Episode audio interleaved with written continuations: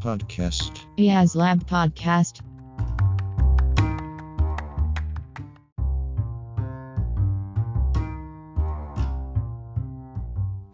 Hola a todos, esto es IAS Lab Podcast, un espacio para hablar sobre tecnología, innovación, tendencias, estilos de vida, modelos mentales y mucho más. Hoy nuestro invitado es Sebastián Castaño, ingeniero electrónico de la Universidad Nacional de Colombia, con maestría en automatización industrial y PhD en informática en Freiburg, Alemania, donde actualmente reside. Ha trabajado en diversos grupos de investigación alrededor de BSI, una tecnología eh, cuyas siglas representan Brain Computer Interfaces, desarrollando y optimizando algoritmos con enfoques médicos. En este episodio nos cuenta un poco de su vida, sus hábitos y su trabajo en informática desde un campo tan novedoso como polémico, el cual es el BSI.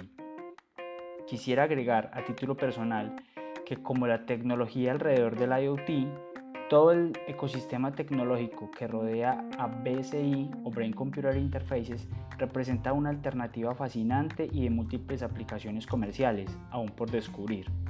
Así que es tal vez uno de los temas más innovadores y fascinantes en paradigmas de dispositivos de medición de bioseñales humanas hoy por hoy.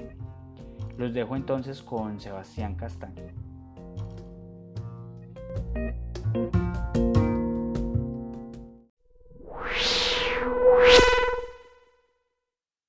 Casta, bienvenido a IAS la Podcast. Es un placer tenerlo en el programa. Bueno, quisiera que empezamos un poco, Casta, con quién es Sebastián Castaño. Em, yo eh, en este momento acabé de terminar, de hecho, mi trabajo de grado, de doctorado en informática.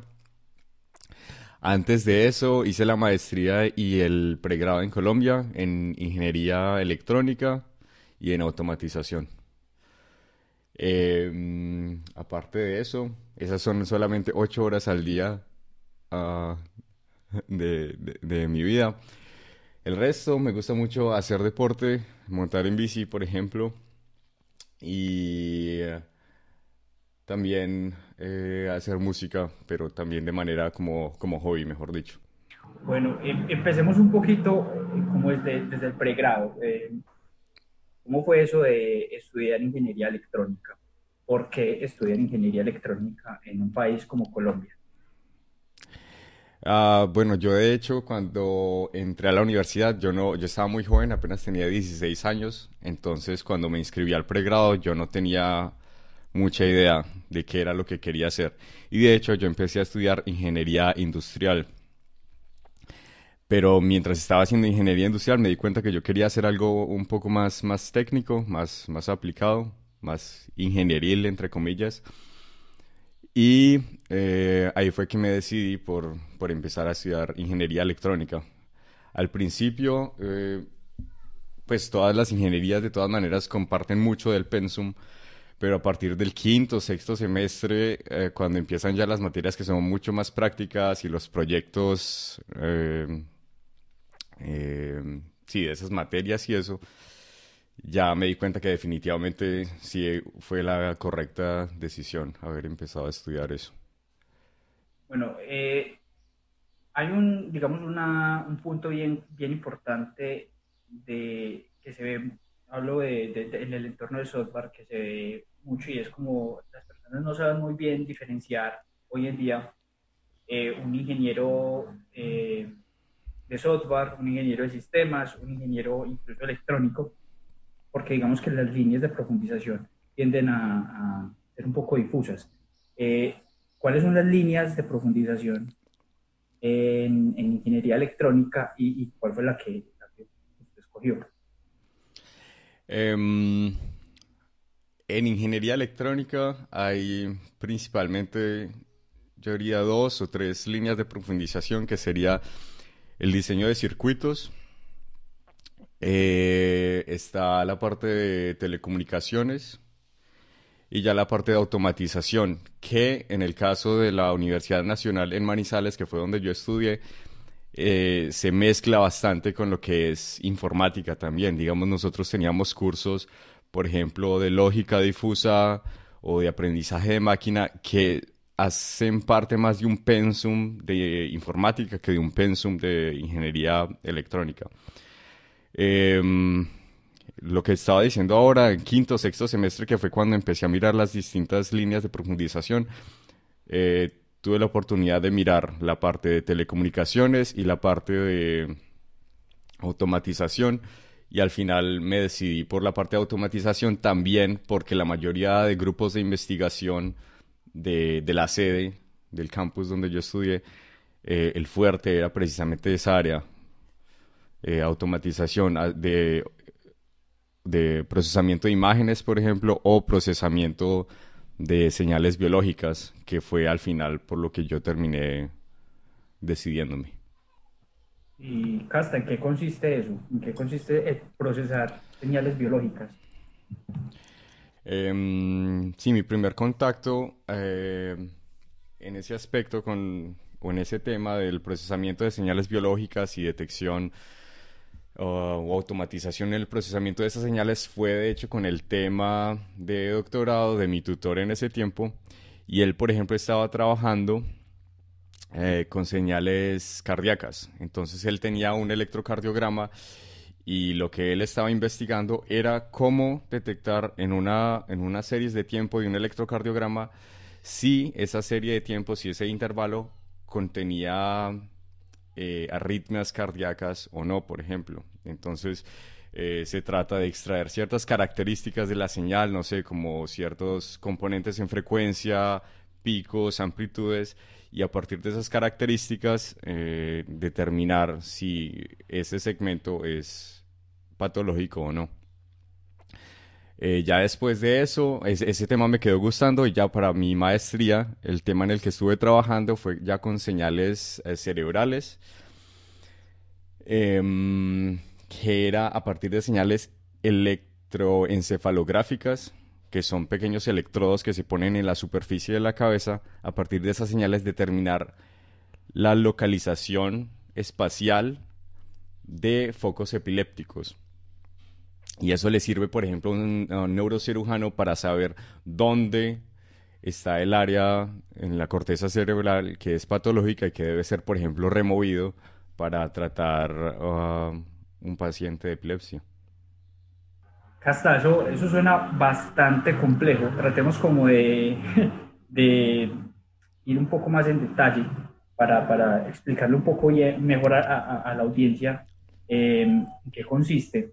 Entonces hablamos que son sensores, tenemos sensores eh, que van en, el, en la corteza.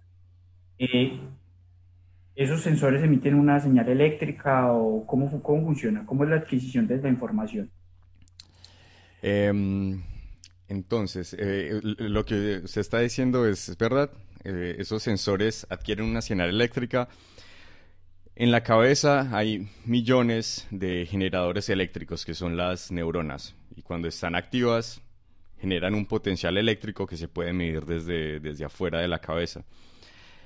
El problema o, el, el reto que yo estaba tratando de solucionar en mi maestría em, parte del hecho de que desde muy pocos electrodos, que son los que, sensores que son los que se pueden poner por fuera de la cabeza, hay que recuperar la localización de una de esas millones de fuentes eh, eléctricas dentro de la cabeza. Entonces, una analogía que me gusta mucho para el tema es, por ejemplo, una habitación que tiene muchas personas adentro que están hablando y afuera de la habitación uh, uno tiene unos cuantos micrófonos, 8, 16 micrófonos, por ejemplo. Y a partir de las señales que se miden, de las señales acústicas que se miden con esos micrófonos, queremos saber dónde está, por ejemplo, en la habitación la persona que tiene una uh, voz con ciertas características. Entonces, ese es más o menos el, problema que, se, que yo traté de solucionar en mi maestría, que es a partir de esas señales eléctricas del electroencefalograma, determinar dónde hay unas fuentes que generan una señal patológica dentro de la cabeza. ¿Y cómo lo, cómo lo hizo? Em, ese problema se llama el problema inverso, es un problema que también es muy conocido, muy, muy investigado en general en, matemáticas. Se trata, o la, la estrategia que yo estaba utilizando era de utilizar la mayor información posible que se tiene a priori con respecto a las señales que se quieren encontrar. Normalmente, como se hace eso, es que simplemente se utiliza una especie de inversión de ese modelo que es la cabeza sin, sin necesidad de utilizar las características, digamos, fisiológicas de las fuentes que se quieren encontrar. Entonces, lo que yo hice fue, por ejemplo, saber, ok, el tipo de fuentes que estamos buscando son más o menos 2, 3 centímetros eh, de diámetro y tienen un componente en frecuencia que está más o menos en los 10, 12, 14 hertz, por ejemplo. Entonces, si uno, si, uno utiliza esa información que se tiene a priori, eh, la solución se, puede mejorar bastante porque ya no son los candidatos, no son los millones de generadores que están en la cabeza, sino que los, posibles candidatos se reducen mucho más de esos millones a, unos cuantos cientos, por ejemplo, o, miles de, fuentes. Y ya es un problema que desde un punto de vista matemático es mucho más fácil de solucionar. ¿Qué, herramientas computacionales se emplean para resolver ese tipo de problemas?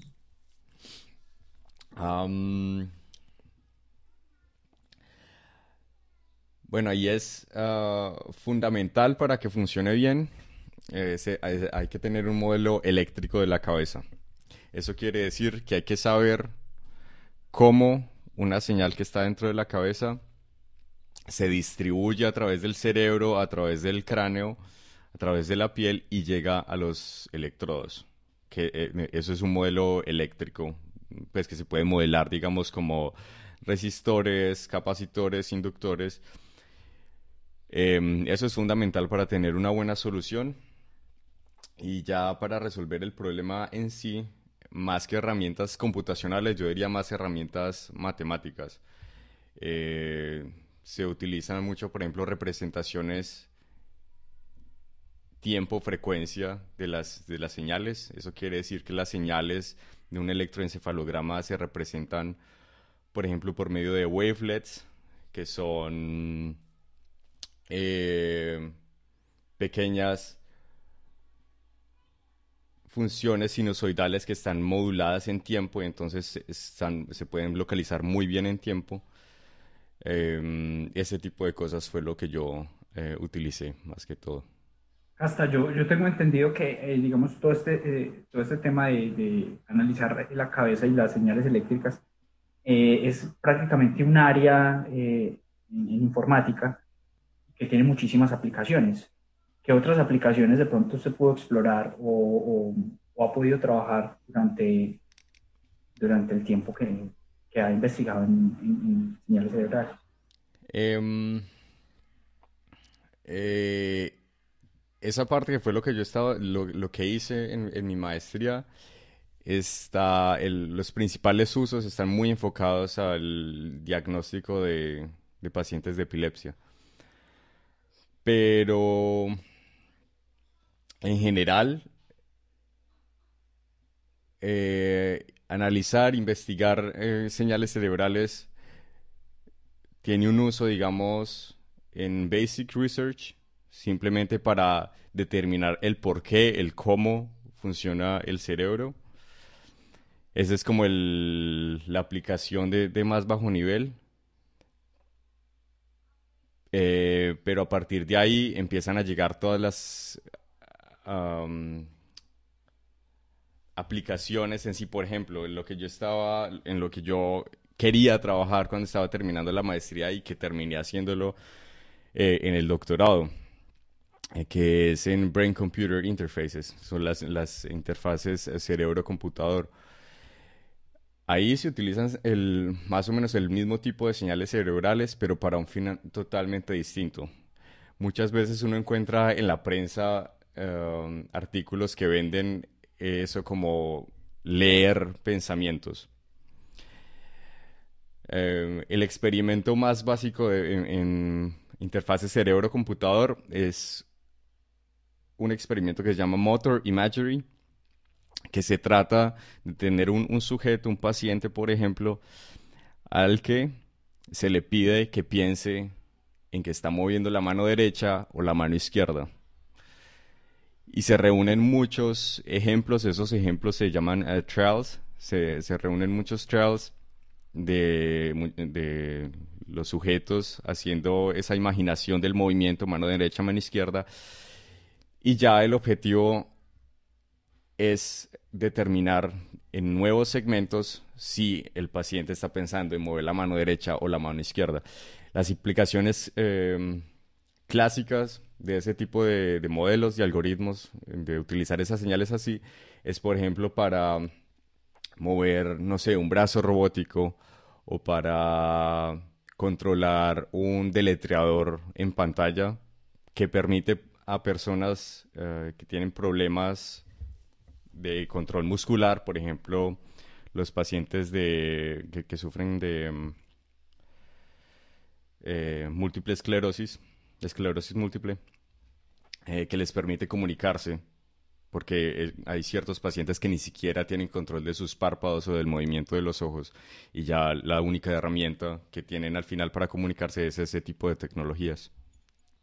Tiene, tiene muchas aplicaciones a, nivel médico. Ya a, a, nivel como más del, de, del lado de eh, consumidores normales, o sea, de, que no sean pacientes, eh, es un poco más uh, complicado. Porque normalmente las señales del cerebro que son realmente confiables y con bajos niveles de ruido son invasivas. Eso quiere decir que toca abrir la cabeza, implantar electrodos y no creo que haya mucha gente dispuesta a, hacerse implantar un electrodo en la cabeza para utilizar ese tipo de sistemas. Pero, por ejemplo, por ejemplo hay aplicaciones que, que utilizan EEG, eh, es eh, electroencefalograma, que es, por ejemplo, para decodificar estados de atención o de vigilancia, que eh, puede ser muy útil, por ejemplo, para pilotos de aviones o para conductores de camiones o algo así, que es básicamente un sistema que está monitoreando de forma pasiva si la persona de, eh, dueña de las señales está cansada o, no está poniendo cuidado. Eh, sí, entonces hay ciertas aplicaciones, pero yo diría que en general es todavía un área que está algo lejos de, de, los consumidores finales que no necesitan ese tipo de sistemas por razones clínicas. Yo, yo tengo entendido que hay algunos institutos de investigación, incluso creo que Facebook está, está patrocinando un proyecto que tiene que ver con eso, con Brain Computer Interfaces, y, y pues no sé hasta que, eh, cuál sea el alcance de, de Facebook o de, o de las empresas con este, pues con este proyecto, pero es interesante saber el estado del arte. Eh, entonces, según lo que me está diciendo Casta, hay un gran problema en el, en, en el punto de identificar con señales no invasivas eh, ciertos puntos críticos del cerebro. Eh, ¿Qué aplicaciones así rápidas eh, a nivel de entretenimiento o a nivel, tal vez a nivel de comercial, cree que pueden salir de ahí como productos, como, como temas de innovación? Eh, ahora, ahora me, me, parece, muy curioso que, que, que mencionen lo de, de Facebook, porque de hecho, de es, hecho un es, un tema que a veces, eh, las, las, personas que trabajan en el campo han comentado en, en, conferencias a las que yo he asistido. Eh, eh, como se lo está imaginando, uh, o como uno cree que se lo está imaginando Facebook, porque obviamente no son muy abiertos con respecto al tema, yo diría que sí hay cierta cierto futuro. ¿Yo qué creo que ellos van a hacer? Ellos van a tratar de convencer a la gente de que es muy cool tener, por ejemplo, ciertas, eh, no sé, unos auriculares o unas gafas con unos electrodos en la frente o algo así que permitan eh, determinar el nivel de engagement de las, de las personas. Ese tipo de señales sí permiten hacer ese tipo de análisis O sea, digamos, el, el, el, nivel de ruido no permitirían, por ejemplo, controlar un brazo robótico o un carro con la mente, pero sí se puede extraer información con respecto a qué tan involucrada está, una persona en la tarea que esté haciendo. Y se puede, por ejemplo, eh, utilizar para mirar mientras la gente está en su celular mirando Facebook, ah, no sé, a qué anuncios, por ejemplo, le pone más, más atención o qué tipo de posts le parecen más interesantes. Em, la tecnología que ya existe sí permite hasta en cierta medida hacer eso y se podría utilizar, digamos, para complementar los datos que ellos ya tienen. O sea, cuando uno tiene el celular en la mano, ellos ya saben uno con qué velocidad está haciendo el scroll hacia abajo y pueden determinar eh, cuándo paró uno de darle scroll para leer con poco más atención un comercial eh, que ellos han puesto en el, en el feed o algo así. Eh, entonces sí, yo creo que mm, del lado de los de, consumidores así normales, yo creo que sí se podría llegar a, desarrollar en ese, en ese sentido. En ese sentido, es muy interesante eso que menciona de Facebook, porque vemos, pues, eh, no solamente Facebook, sino en general, creo yo, más media, redes sociales, en general, productos que tienden a comercializarse a través de marketing, eh, hay, un, hay, un, tema volcado hacia, hacia la atención del usuario final, eh, del consumidor, y generalmente eh, a través de los smartphones. entonces, es curioso que existe una aplicación como un casco o en este caso como sea, algún dispositivo IoT pues, que se comunique, comunique señales cerebrales y que permita eso. Eh, pero ese es el punto, el siguiente punto que quería tratar, y ese es el tema de los cascos. O sea, ¿qué tan portable puede llegar a ser una interfaz cerebro-computador? ¿Qué tan, ¿Qué tan posible es, digamos, eh, adquirir señales con, con, un dispositivo pequeño? Tengo entendido que es muy invasivo, lo que hablábamos hace un momento. Sí, yo, yo creo que el problema no es tanto en portabilidad. En este momento hay algunos sistemas que simplemente es, es el casco que muchas personas conocen, que simplemente sí, se ve como, digamos, como un casco de baño, por ejemplo, como un gorro de baño. Y aparte de eso, es un amplificador que, ya, que también tiene las baterías incluidas y que yo diría que es del tamaño de, como de un power bank. Entonces yo creo que el, tema de la, de la portabilidad no es tan complicado, sino más que todo en la naturaleza de la adquisición de las señales. Por ejemplo, en el laboratorio donde yo trabajo, ¿cómo se, cómo se realiza la preparación? Hay un tipo de electrodos que se llaman wet electrodes, como electrodos mojados, que necesitan un gel conductivo aplicado en cada uno de los electrodos. Entonces lo que se hace es se, se le pone el gorro a la persona y en cada punto donde hay un electrodo se coloca la gel y se eh, hace como una especie de peeling en la piel para mejorar la conductividad entre la, entre la piel, entre el cuero cabelludo y el electrodo. Eso dura más o menos media hora, 45 minutos en, en el setup que nosotros tenemos, que es de 64 electrodos normalmente.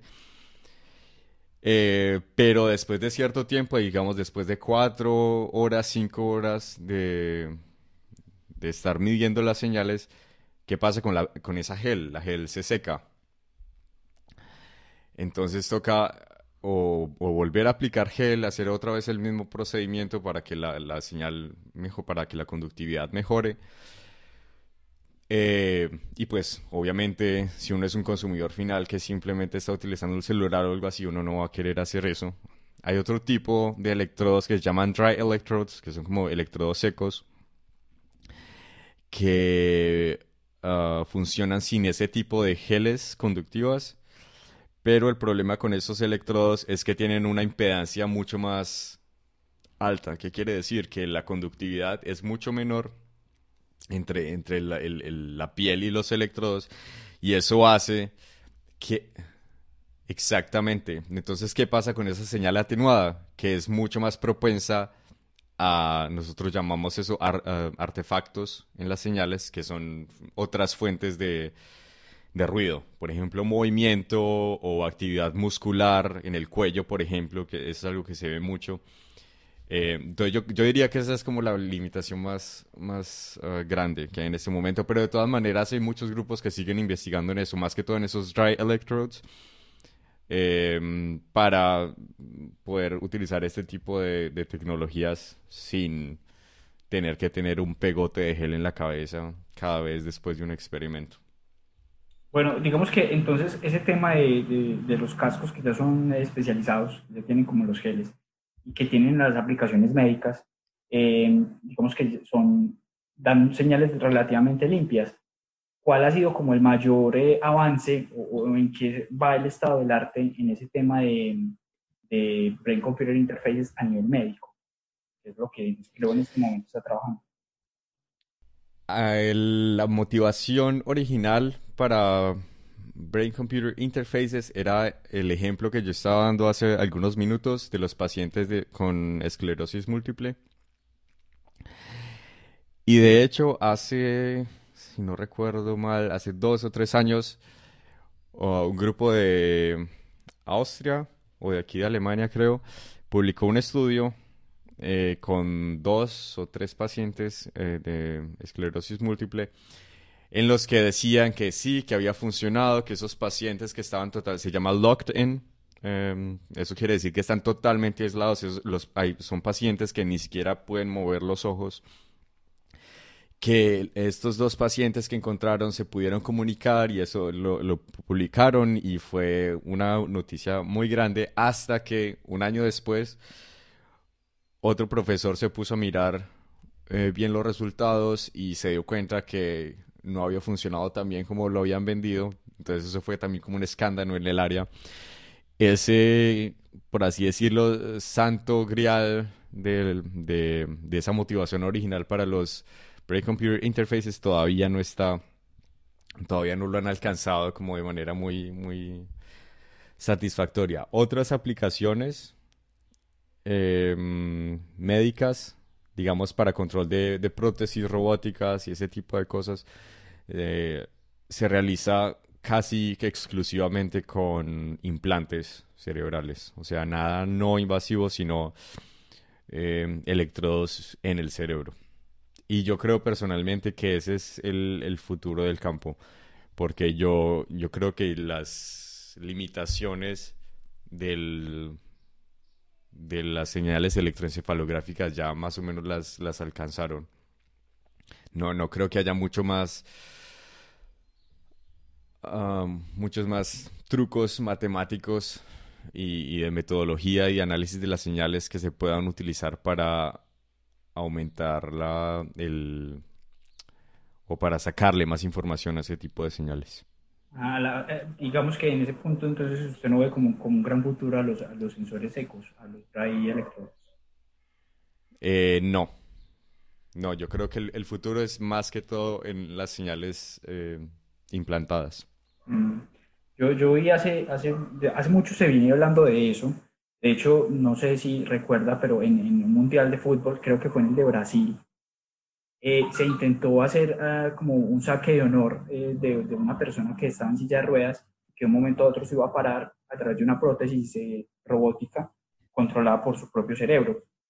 no se le hizo mucha bomba en ese momento porque creo que esa prueba falló vivo y pues obviamente el mundo entero estaba mirando. Pero, pero eso a mí me dejó pensando es si en el 2014 ya existía una interfaz cerebro-computador y una prótesis robótica con la se controlaba un cuerpo, pues seguramente han pasado seis años desde eso y, no sé qué tan, qué tan, qué avances se han, logrado. No sé si de pronto usted conozca algo. Em, yo, creo, yo creo que la gente en el campo se, se, mejor dicho, se dio cuenta ya de esas limitaciones en las que yo, de las que yo estaba hablando antes y la mayoría de grupos se han decantado principalmente por explorar otras aplicaciones que no tienen que ver mucho, esto se llama comunicación y control, todo esto de lo que estamos hablando, de, de, controlar una, una, prótesis robótica o tratar de deletrear algo en pantalla, de, alejarse un poco de esas aplicaciones de comunicación y control y utilizar otras aplicaciones. Por ejemplo, eh, una de las ah, de los temas que nosotros tenemos en el laboratorio en el que yo trabajo en este momento es eh, utilizar ese tipo de métodos y esas señales electroencefalográficas en rehabilitación de pacientes eh, de derrames cerebrales, de infartos cerebrales. En pacientes de, infartos cerebrales, una, de las consecuencias más comunes es que los pacientes eh, generan una o, sufren de una afasia. Entonces, afasia lo que quiere decir es que tienen dificultades generando lenguaje. Por ejemplo, los pacientes ven una botella o un lapicero y ya ellos reconocen qué es eso, saben qué, qué se hace con eso, cómo funciona, pero no pueden generar, por ejemplo, la palabra. O no la pueden escribir o algo así. Y es un, es un problema cuando ese infarto cerebral ocurre en el área que, es, que corresponde al procesamiento del lenguaje en el, en el cerebro. Entonces, em, lo que nosotros estamos, por ejemplo, haciendo acá, o uno de mis compañeros estaba haciendo, era utilizar esos, esas señales y esos métodos que permiten determinar em, estados de atención en los pacientes para presentarles, digamos, una serie de palabras, digamos, se les presenta audito por medio de, de un sonido, lapicero, cuaderno, cable, impresora, lámpara.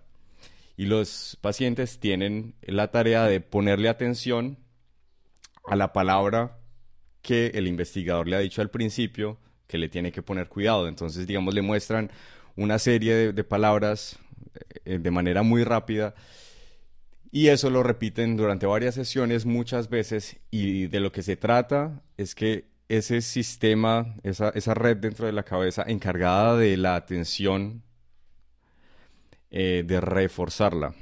Entonces cada vez que el computador, por ejemplo, o que el, modelo que uno utiliza decodifica, ah, la persona sí le estaba poniendo atención a la palabra a la que le debería estar poniendo atención, entonces se le da una, un, feedback positivo al paciente. Y ya ellos acá demostraron que haciendo eso, eh, con una especie de terapia todos los días durante tres, cuatro semanas, la fascia de los pacientes eh, mejora eh, considerablemente. Entonces, a, eso me refiero con encontrar aplicaciones que están un poquito alejadas de ese típico comunicación y control y explorar otra, otra otras maneras de, de, utilizar esos sistemas.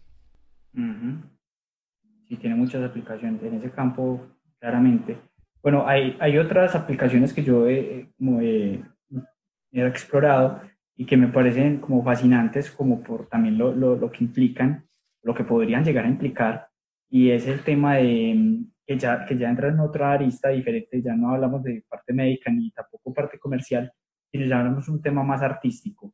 Entonces, eh, he visto algunas iniciativas de Brain Computer Interfaces en generación de música, por ejemplo.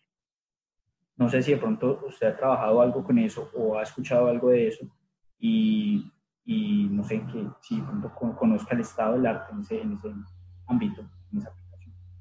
Eh, me he dado cuenta de que ha habido, de, de, de, algunos trabajos que ha habido con respecto a eso.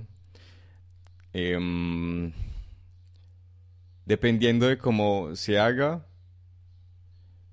mi opinión puede ser positiva o pienso más bien que es más como un scam, como que no, no le creo mucho.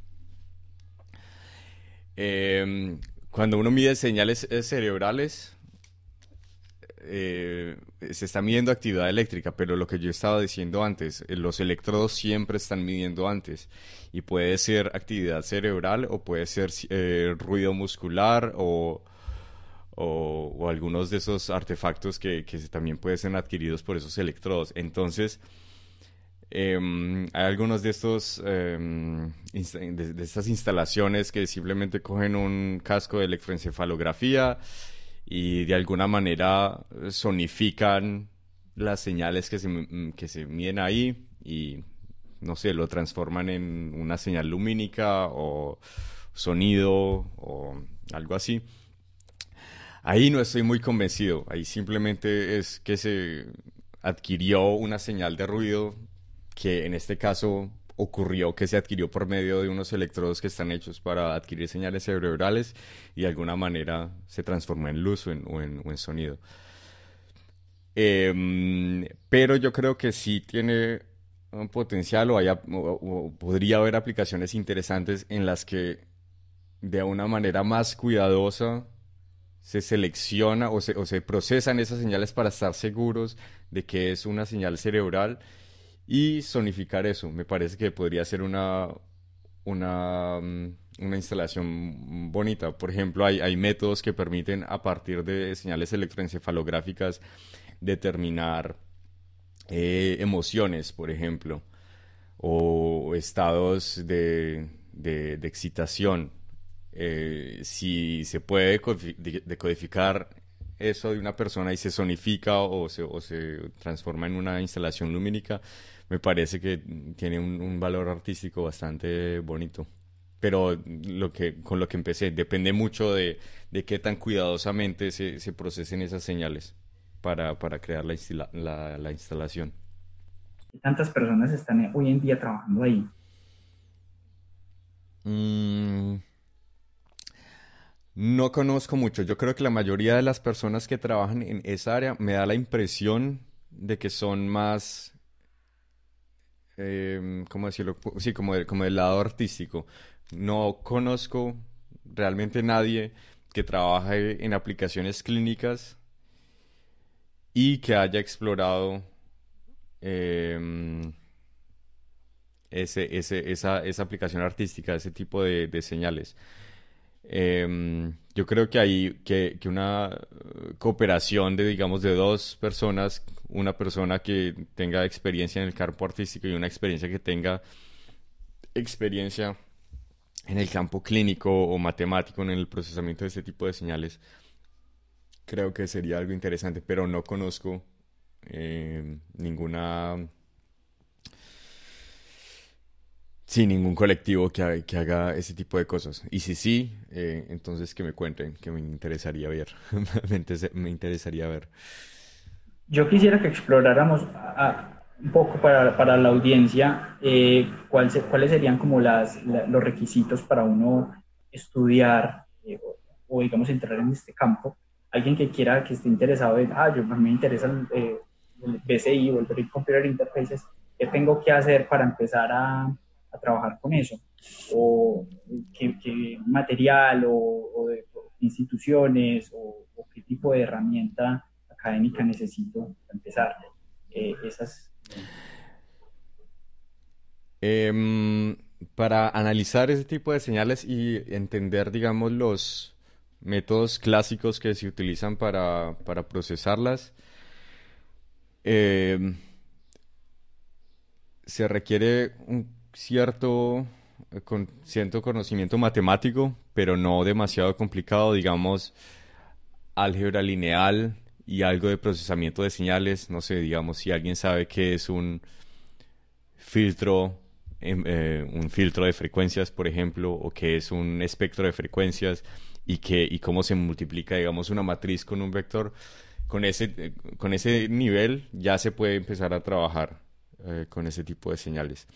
Em, pero por la experiencia, digamos, que yo he tenido en el laboratorio, nosotros hemos tenido estudiantes de psicología que han trabajado con nosotros analizando ese tipo de señales. Ya si se trata de elaborar o de desarrollar métodos nuevos, por ejemplo, ya sí toca profundizar un poco más en la parte de, aprendizaje de máquina eh, o de un mm, procesamiento de señales un poco más complejas pero yo diría que el, que el espectro de, de conocimiento puede ser bastante variado. Como decía, yo conozco personas que son informáticos y trabajan en eso, hasta personas que han estudiado psicología y también trabajan en eso. Yo creo que es bastante, bastante flexible, no es bastante complicado entrar ah, para trabajar con ese tipo de señales se trata, se trata, se trata mucho, es eh, em,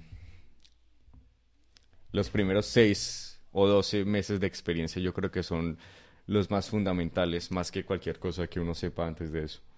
Hay, hay, un punto pues que, que, hablamos ahorita con el tema de las aplicaciones eh, a nivel artístico y, y, lo hemos hablado de forma tangencial, pero quisiera como ser un poco más eh, explícito y es eh, la visión del área de BCI en 10 años, en 20 años. Hay, hay un, a mí me gusta mucho como llevar como cada una de las, de las tecnologías al límite de, lo, de, lo, imaginable. y digamos, yo siempre he pensado que con BCI se puede llegar a, incluso a, de nuevo me estoy metiendo ya en un campo como de ciencia ficción tal vez, eh, de poder eh, interpretar imágenes puedan salir del, del, cerebro de una persona. Eh, incluso he, podido ver algunos artículos en los que intentan de alguna manera traducir imágenes cerebrales a imágenes imágenes, perdón, eh, señales eléctricas cerebrales a, imágenes. Obviamente que no como con muy buena, muy buena confiabilidad, pero es, sería posible eh, pensar en algo así para el campo y si no, ¿cuál sería la visión más allá del tema médico pues que, que ya hemos tocado? Eh, ¿Cómo lo ve usted hasta ¿Cómo ve ese, esa, la visión a futuro de este campo?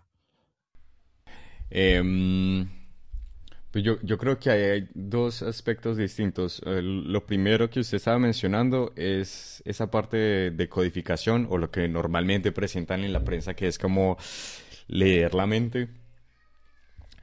Em, con señales no invasivas yo creo que no hay mucho más que se pueda hacer.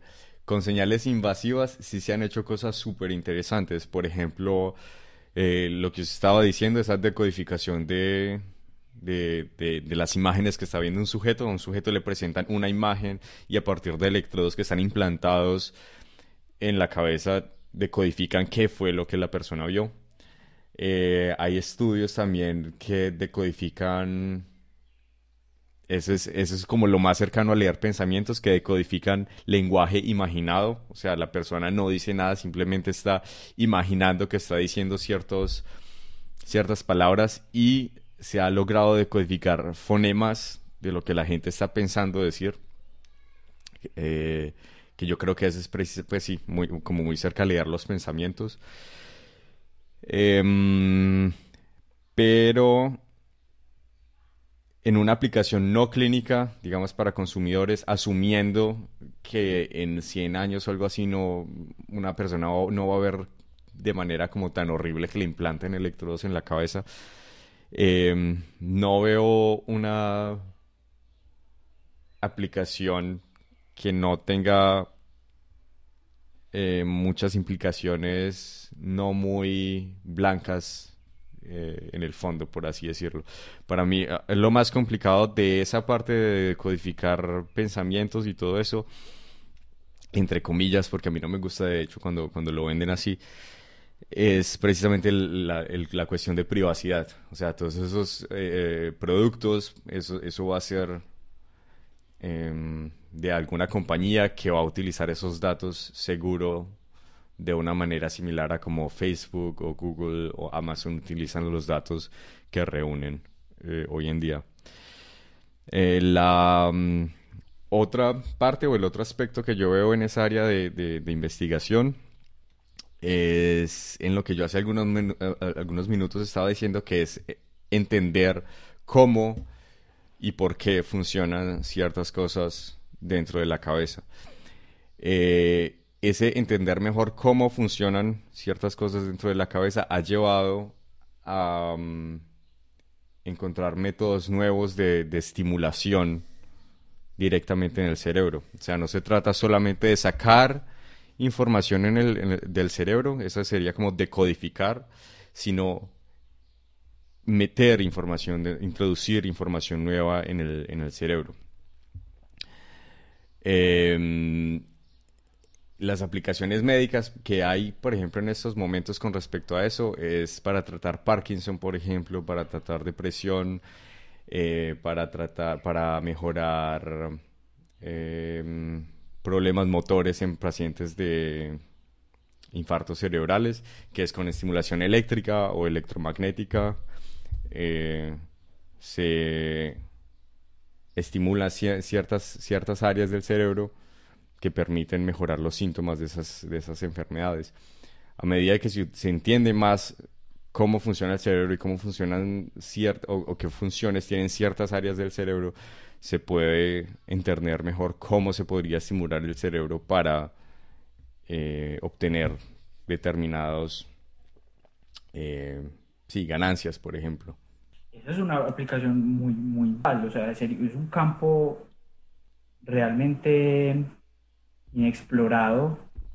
Por ejemplo, lo que mencionaba de tratar la depresión eh, con impulsos eléctricos, más o menos, ¿sí? Pues es, es, es, algo increíble porque hasta ahora la depresión incluso es una enfermedad muy silenciosa es una enfermedad mental muy silenciosa y, y esa por mencionar una, pero en general en muchas, los estados primarios del Parkinson también son difíciles de, determinar y hay muchas enfermedades mentales de, de ese estilo, la esquizofrenia y, hay como por mencionar algo. Es, es un campo realmente interesante. O sea, es algo en lo que jamás eh, una persona que estudió ingeniería electrónica en primer semestre seguramente se hubiera imaginado eh, estar trabajando, ¿no? Sí. Sí, y de hecho, y de hecho estas aplicaciones, eh, por ejemplo, mi, mi, trabajo de doctorado fue hecho en eso con, con o sobre estimulación para tratar Parkinson. Em, eso de hecho ya se utiliza es un estándar clínico en estados avanzados de Parkinson. Em, las áreas de aplicaciones nuevas para ese tipo de, estimulaciones, por ejemplo, lo que estaba diciendo antes, depresión, em, también para tratar trastornos de obsesivos compulsivos, por ejemplo, también se utiliza el mismo tipo de estimulación, los mismos tipos de electrodos, de hecho, eh, entonces sí, o sea, yo creo que esa es, esa es un área donde todavía hay mucho, mucho futuro, pero otra vez volviendo al tema, son todos eh, procedimientos invasivos que por ahora no veo en un futuro cercano utilizar ese, tipo de procedimientos en, en consumidores, aunque puede ser. O sea, de todas maneras,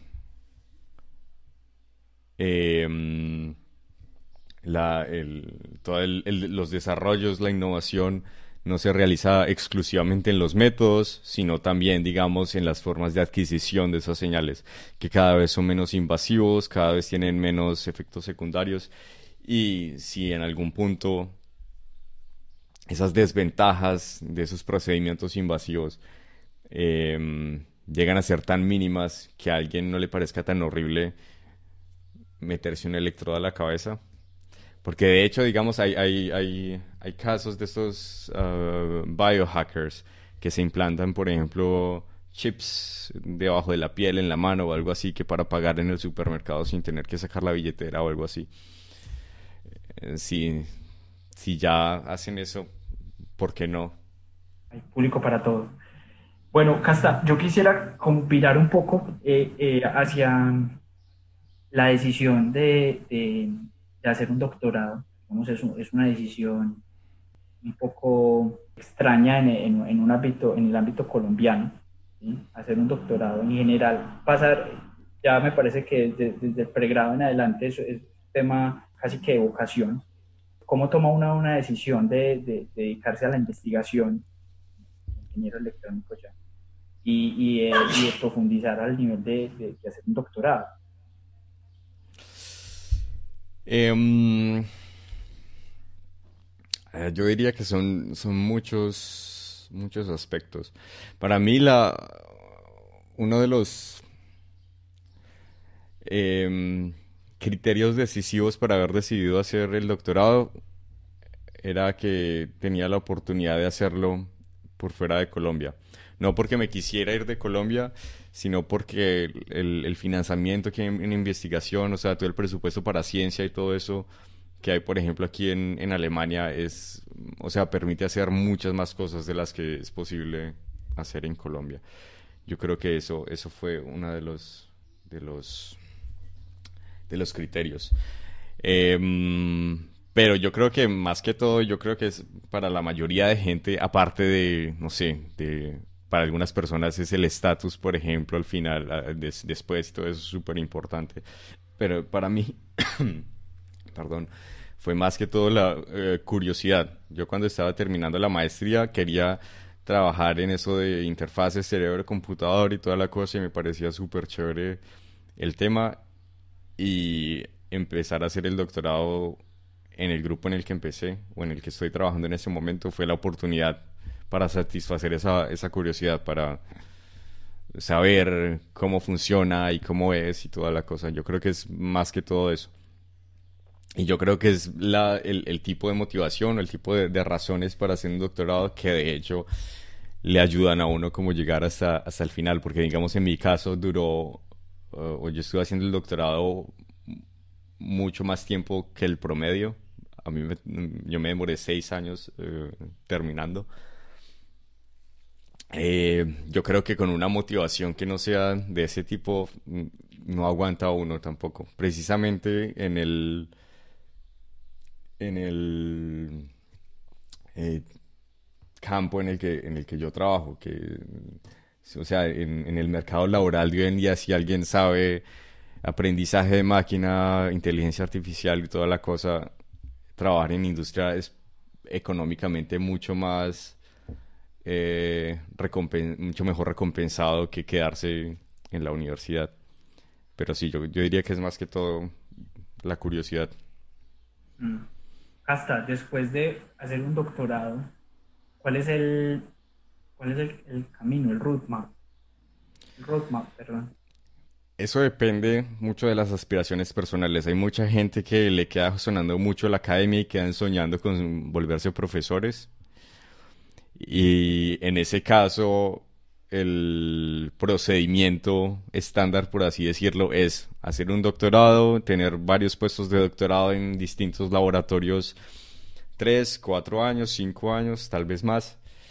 Y cuando ya se ha ganado toda esa experiencia, buscar una profesión de profesor. Eh, en alguna parte, aplicar y ya es profesor y ya alcanzaste el, sueño de tu vida. Eh, pero por la misma razón por la que yo estaba hablando antes, que mm, en, industria es, mm, se, mm, se gana mucho más que en la universidad en este tema eh, la mayoría de personas que yo conozco aquí que han hecho un doctorado en ese tema terminan y simplemente se van a la industria. Eh, empiezan a trabajar como eh, senior data scientist en cualquier tema. O sea, no, no necesariamente en el mismo tema de aplicaciones clínicas, ni siquiera en el mismo tema de neurología sino en general eh, data science.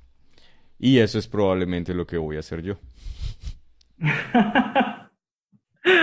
bueno, es, un largo camino para volver a la industria, pero está muy bien. no, fueron, fueron unos bonitos años. Seguro que sí. Eh, Casta, em, muchas personas que acá en Colombia se preguntan cómo, cómo lograr, digamos, eh, entrar a, al mercado internacional. Hablo del mercado en general, ya sea como para conseguir trabajo o para eh, entrar a estudiar y, generar pues, un, posgrado.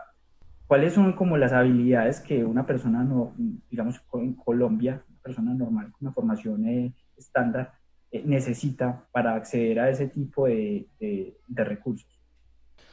A mí me ha dado la impresión de que de las mayores limitaciones es el lenguaje. Em, en general, en, temas de ingeniería y de informática, eh, se requiere hablar inglés o el lenguaje del país al que uno se esté yendo, pero por lo menos inglés.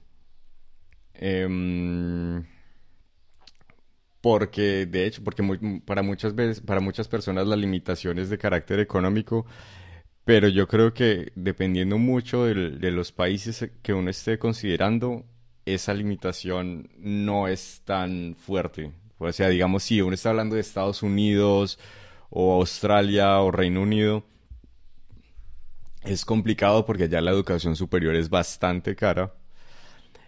Pero, por ejemplo, aquí en Alemania eh, la educación es gratis. En, algunos estados el, eh, vale algo para extranjeros, o sea, hay que pagar matrícula, pero la matrícula vale lo mismo que vale una matrícula de maestría en Colombia. Entonces, em, sí, porque, porque yo creo que la calidad de, de los pregrados en Colombia es más que suficiente para, para empezar aquí maestría. Yo creo que de hecho más, porque aquí los, los pregrados están limitados a tres años, mientras que en Colombia uno está estudiando cinco años. El, el, nivel de conocimiento de un egresado de Colombia es más o menos equivalente a alguien que acá ya ha estudiado un año de maestría. Bueno, al principio usted mencionó que, que básicamente un científico de datos ocho horas al día. ¿Qué pasa en, las otras 16? Em, a mí me gusta mucho eh, montar en bici, bicicleta de montaña. Y eh, en general todo el tema como de deporte, pero también ligado a digamos, optimización de la alimentación y todo eso. Me, interesa bastante. Yo, yo hace como tres años, cuatro años, empecé a escuchar un, podcast de un tipo que se llama Tim Ferriss. Y a mí, a mí me pareció muy, muy chévere lo que hace el man. El man básicamente está todo el tiempo haciendo experimentos con él mismo, de, no sé, de tomar estas ramas o alimentarse de esta manera o estos suplementos, esto, y, mirando a ver de qué manera eso impacta, no sé, el desempeño físico o la concentración o ese tipo de cosas. Em, entonces eso también es algo que, me gusta mucho y que lo, lo uno a, la parte del deporte, de montar en bici o de ir al gimnasio o de correr. Em, y aparte de eso, eh, la música. Me gusta mucho hacer música. ¿Qué tipo de música? Em, pues estando eh, viviendo en la cuna del tecno. Eh, música electrónica, pero eso sí como de manera súper principiante. Y ya desde que yo estaba en Colombia tocaba batería, Tenía una banda contigo, César, que no se te olvide.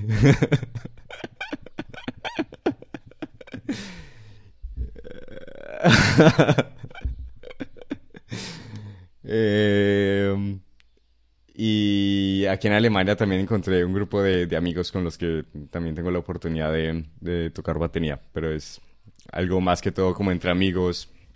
Em, no, nada profesional, es más, más que todo como covers y tocamos en matrimonios y toda, todo el cuento. Toca ponerse chaleco y, y, pantalón de paño. Uf, qué calor. Eh, bueno, yo ya que toque ese, ese, ese, punto de la música, a mí siempre me ha parecido eh, un aspecto, o digamos un área humana muy, particularmente especial y poderosa, eh, justamente por el tema cerebral. Siempre he creído que, que la música genera y potencializa las habilidades cognitivas de las personas. Hacer música especialmente por la complejidad que implica y por, y por el tema, la concentración eh, sensorial, creo que es especialmente eh, poderoso, especialmente útil para, para, mejorar como las habilidades cerebrales. Y creería que en ese punto yo también he escuchado como a Tim Ferriss, también lo sigo, y de hecho es una de las inspiraciones de este podcast. Eh, por cierto, a toda la audiencia recomiendo mucho que escuchen a Tim Ferriss, un gran podcaster. Y si bien él no ha hecho esos experimentos con música, eh, sí ha estudiado mucho el, el tema de, de, cómo potencializar y cómo mejorar la capacidad cognitiva Yo no sé, Casta, si usted tiene o si está de acuerdo conmigo en ese punto de la, de la música. Mm, para mí son... A, mí la música me ha, me dado dos cosas. Eh, la primera, cuando, cuando toco con, con amigos, con otras personas, eh, me parece que hacer música junto con otras personas es un, un tipo de, de conexión súper especial. Es como un, un atajo a, conectarse con alguien. Em, entonces, cuando estoy en ensayo tocando con otras personas, yo creo que ese es como el, lo, que más me da. Ese, ese, esa sensación de estar en un grupo y, y, de que nos entendemos como, como a otro nivel. Y uh, cuando hago música solo, depende mucho de música. Digamos, cuando, porque estaba contando antes que yo a veces juego un poquito a hacer DJ, pero de mentiras y toda la cosa. Yo creo que ahí la manera eh, como se utiliza el cerebro para hacer música de esa manera es algo distinto a como em, la conciencia funciona cuando uno está tocando batería o guitarra o, otro instrumento. Em, para mí, ensayando solo un instrumento me da más que todo como, más que optimizar cualquier aspecto de mi, de mi, de mi cabeza, de mi cerebro, eh, tranquilidad. Yo tengo eh, problemas de ansiedad, por ejemplo, y a mí lo que me ofrece la música es eh, ese estímulo para concentrarme en algo de, de, una manera sostenida sin necesidad de caer, por ejemplo, en, ese, en esas espirales de pensamientos a las que las personas con, con ansiedad son bastante propensas. Em, sí, exactamente, más, más o menos así. Claro, claro que ahí, no, no, o sea, no, no sé si lo formularía como meditar, también depende de uno qué entiende por meditar. Eh, para mí meditar es, porque cuando yo estoy tocando un instrumento, mi, toda mi atención no está sobre mí o mi respiración o mis pensamientos, sino que mi atención está toda sobre el instrumento o sobre lo que estoy haciendo. Mientras que eh, en una sesión de meditación la atención debe estar es sobre uno mismo, sobre su propia respiración, por ejemplo. Entonces yo no sé si lo llamaría meditar, pero sí es una forma de terapia para eh, tranquilizar la mente, por así decirlo. Entonces yo, yo, creo que eso es lo que más me ofrece la música a mí. Y eso, eh, personalmente lo he experimentado. De hecho lo hemos experimentado cuando tocamos juntos y realmente era una, experiencia, una empatía, se genera una empatía grupal muy diferente, la que uno podría generar de otra manera. Eh, ¿Hasta algún, algún otro hábito o alguna otra rutina que usted considera que, puede llegar a ser valiosa para, digamos, eh, construir una, una vida? Em, pues lo que estaba mencionando antes, uno, uno de los temas que me, que me, ocupa bastante a mí es la, tratar de meditar lo más disciplinadamente posible, pero a veces es bastante difícil. Eh, yo, creo, yo creo que eso me ha ofrecido bastante y no creo que vaya a, cambiar ese, ese, hábito. Yo creo que me parece que es un hábito bastante, bastante importante. Em, también lo que estaba mencionando antes, todo el de, de experimentar cierto tipo de suplementos o o alimentación o algo así y, relacionarlo con respecto a desempeño cognitivo o, corporal, em, me ha llevado a precisamente a tener algunos suplementos que son así como, como ya como que siempre están en la alacena, mejor dicho, de la, de la, de la cocina. Por ejemplo, eh, Jingo eh, es, increíble. Yo creo que esa es una de las cosas que junto con la meditación y, hacer ejercicio y todo eso me, ha ayudado, me, ayuda bastante, digamos, a poder concentrarme súper bien cuando estoy trabajando. Eh, Jingo, Jingo Biloba. sí. Yo, yo, yo, yo había escuchado de eso cuando tenía como 10 años o algo así. Yo creo que eso fue el boom en Colombia, que eso lo estaban vendiendo en todas las tiendas naturistas y, y mi abuelita tenía pastas de eso y todo eso. Y yo creía como, no, pura mierda nomás. Pero eh, desde hace como más o menos dos años he estado, he estado tomando eso y sí hace una, una diferencia grande. ¿Cómo ha sido la, el antes y el después? Es difícil eh, decir que fue a causa de la meditación porque yo empecé con eso también al mismo tiempo en que empecé a meditar, pero mi capacidad de concentrarme, por ejemplo, y, de manera como consecutiva, como en segmentos de tiempo grande, eh, mejoró bastante. Pero, o sea, de todas maneras, todo eso hay que soportarlo con hábitos como, por ejemplo, ser bastante cuidadoso de cómo se utiliza el celular, por ejemplo. Yo soy un oponente bastante fuerte, digamos, a los uh, smartwatches y todo eso, porque me parece que ese tipo de, de invasión o sea, son como ladrones de atención y, cuando, o sea, tratar de concentrarse en algo requiere una cantidad de energía impresionante. Entonces, si uno tiene todo el tiempo al lado algo que está tratando de robarle atención y toda la cosa, agota bastante. Entonces, como meditar, mm, tomar ese tipo de cosas, poner cuidado al uso del smartphone, smartwatches y todo eso. Em, eso fue como un breakthrough en, en, mi capacidad de concentrarme en lo, que, en lo que estaba haciendo, porque yo en general tengo muchos, muchos problemas con eso precisamente por los mismos problemas de, de ansiedad que tengo, que es como que la, la, la, mente siempre está muy inquieta y como que se concentra en, en un pensamiento y ¡pum! se va. Y cuando uno menos piensa, a la hora, uno mira el reloj, ah, ya pasó una hora, mierda, no hice nada, solamente estaba pensando en, tota-, en algo totalmente innecesario. Entonces sí, yo creo que eso hace parte ahora de mi día a día.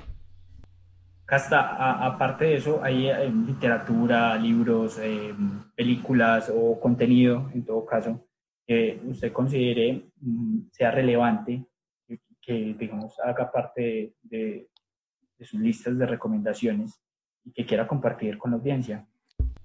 Pues ya que estamos en ese tema eh, con respecto a libros, eh, este, el podcaster Tim Ferriss ah, sacó hace dos años un libro que me parece muy chévere que se llama...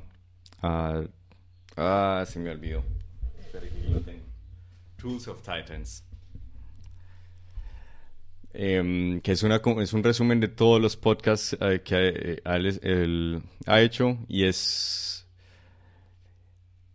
Em, una compilación bastante ordenada de tips con respecto a cualquier cosa en la vida. Entonces, por ejemplo, si alguien, no sé, tiene cáncer, por ejemplo, y el man alguna vez habló con un oncólogo, em, entonces tiene ahí como los resúmenes de el resumen de la entrevista y de qué fue lo que hablaron, o por ejemplo habló alguien sobre cómo prepararse para un maratón. Entonces el man también tiene ahí la referencia de cuando habló con el man que ha hecho un Ironman cada día durante 12 meses o algo así, sobre los tips de cómo prepararse para ese tipo de cosas.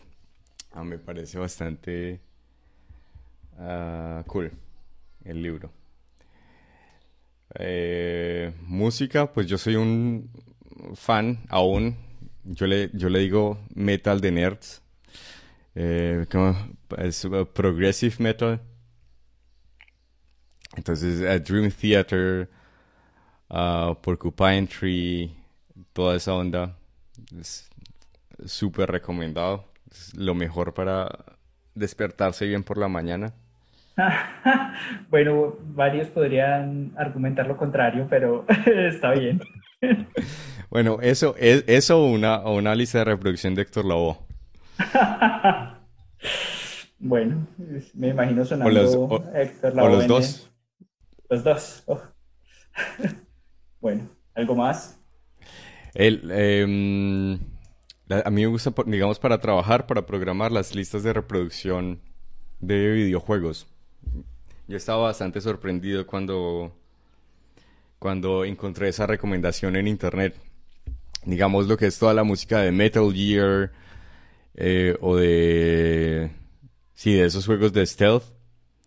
Es súper, súper bueno para programar. Eh, no lo había pensado y claro, tiene sentido. O sea, es música pensada para, para tener la atención, en el caso pues, en el videojuego. Exactamente. Pero, interesante. Qué buen hacking. algo, algo más, eh, cine o algún otro hábito. Yo tengo una lista de películas favoritas, pero precisamente por eso necesito la lista porque no me acuerdo nunca de qué es lo que me de qué es lo que me ha gustado. Eh, Mientras lo recuerda, una de las cosas, digamos, por las cuales eh, siempre lo he, admirado, hasta es, es, por su versatilidad, eh, la forma en la que, digamos, se logra como armonizar muy bien la parte cognitiva con la parte emocional en general y, y con, con, diversos, pues, como campos de la vida. y, y es una de las razones por las cuales le pregunto mucho sobre esto, sobre los hábitos, sobre eh, recomendaciones y gustos, porque es, muy versátil. Entonces, digamos que hay muchas personas que podrían encontrar eso como algo eh, ejemplar y de pronto de alguna manera podrían sentirse, sentirse identificados con, con, con, ese tipo de cosas que usted ha descifrado en la vida, de alguna manera seleccionado. Pues yo creo que hay no me queda más remedio que contestar con el, con el cliché. Y yo creo que, pues, una de las cosas, gracias por el, por el, ¿cómo se dice? Halago. Em, no lo es, ah, bueno. master of none. no, porque precisamente así me describiría. O sea, yo, yo también me considero versátil, pues digamos, hay, hay, hay, muchas personas que se concentran así de una manera impresionante en un solo deporte o en un solo instrumento o en un solo aspecto académico.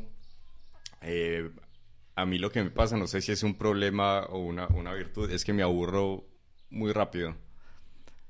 Entonces, como que empiezo a explorar, no sé, un deporte o, algo que me interesa, eso es una de las cosas chéveres de hacer un doctorado que le permite a uno como mirar muchas cosas eh, que no necesariamente generan dinero, que es precisamente lo que, lo que se busca en la industria.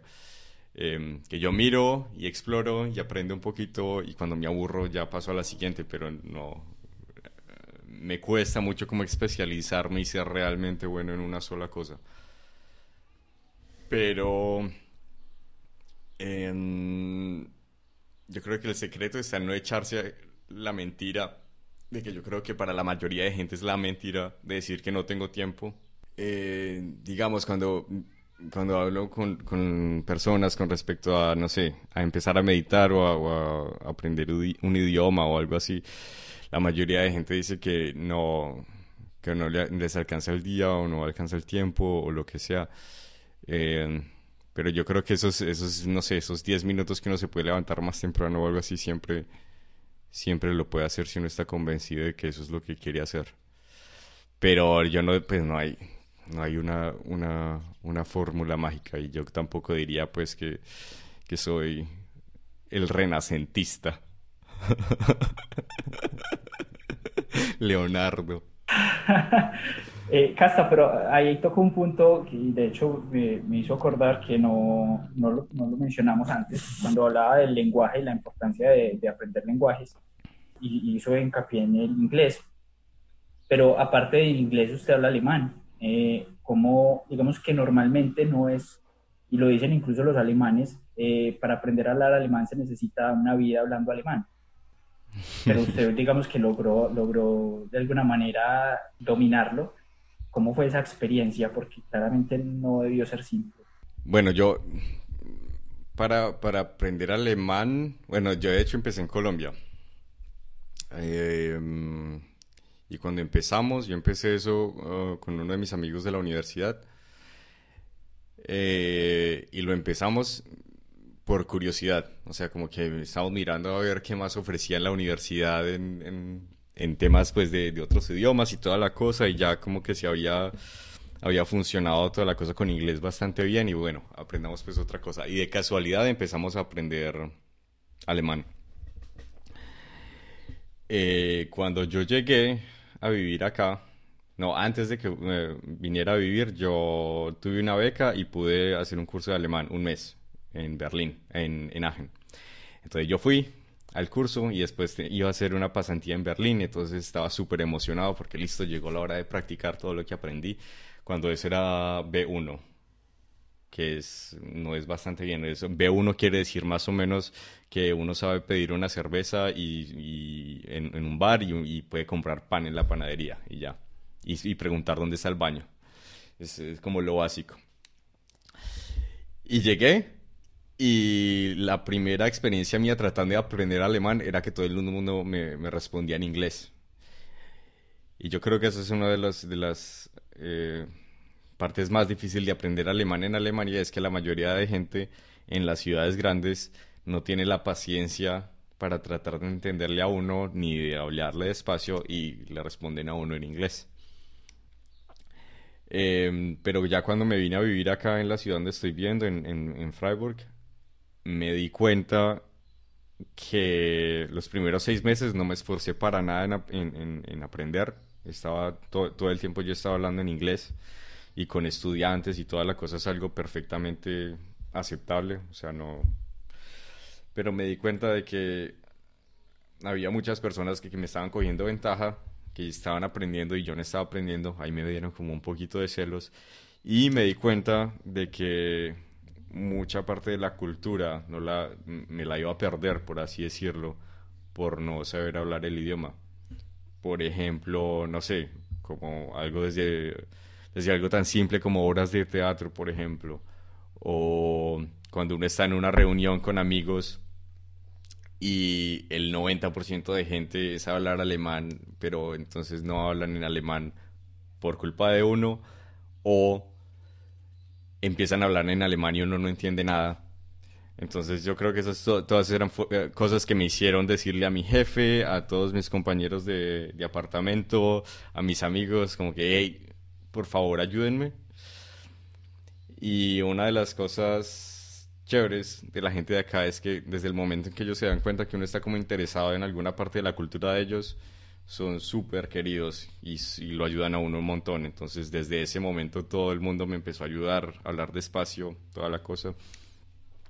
Y ya después de seis meses, un año, ya fui capaz de empezar como a tener conversaciones normales, por así decirlo. Pero lo que usted estaba diciendo al principio, es muy difícil llegar a sonar como un nativo. Entonces yo igual cuando estoy hablando con un desconocido de, algún, de alguna manera como informal, apenas digo cualquier cosa, me preguntan, oiga, pero ¿usted dónde es que es? Porque de una se dan cuenta, de una se dan cuenta que no soy de acá. No sé si de pronto quiera agregar algo más a, la audiencia. Digamos, eh, gran parte, la idea de, este espacio también es, seguramente van a salir preguntas. Entonces, eh, una, buena, una buena idea sería poder realizar este espacio nuevamente respondiendo a las preguntas de la audiencia pero no sé si de pronto se quiere anticipar a, alguna y, y quiere agregar algo. No sé, algo, algo que me gustaría cambiar, por así decirlo, y que tiene mucho que ver con, con algo que me pregunta mucha gente es si alguna vez pienso volver a Colombia. Eh, y más que todo en, en este tiempo en que pues ya terminé el doctorado y toda la cosa, em, es que que a mí Colombia me parece una chimba, pero mm, me, lo, que, lo que falta un montón y lo que me frustra, digamos, de leer todas las noticias y de toda la cosa, es la falta de, de pertenencia y de conciencia política de la gente. Em, sí, y, siempre me parece una lástima como que no como que no hay diálogo como que, como que las, las personas en Colombia están como todas en su, en su, en su burbuja, en su universo, y ignoran completamente a las personas que no hacen parte de ese, de ese universo inmediato. y, sería chévere que eso cambiara y que, no sé, que se, que se discutiera más sobre, sobre la realidad del, del país. Entonces, si alguien, si alguien va a hacer preguntas eh, y le gustaría discutir sobre eso, me, me, gustaría. ¿Verdad? Y bueno, eh, invito a la audiencia a también se manifieste con preguntas y seguramente tendremos un espacio para, para hablar un poco más interactivo. Entonces, bueno, Casta, por lo pronto creo que ha sido un espacio muy interesante, hemos hablado, cubierto bastantes temas. Muchas gracias por, por haber aceptado esta invitación y pues esperemos que, que se repita. Bueno, gracias. Chao, César.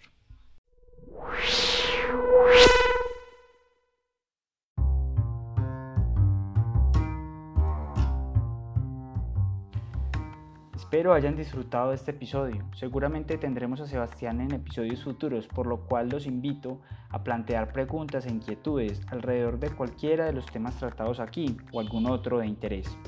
Quisiera enfatizar que Ellas la Podcast es un espacio de participación abierta y que estamos a su entera disposición para hacer de este un sitio de encuentro interactivo e incluyente.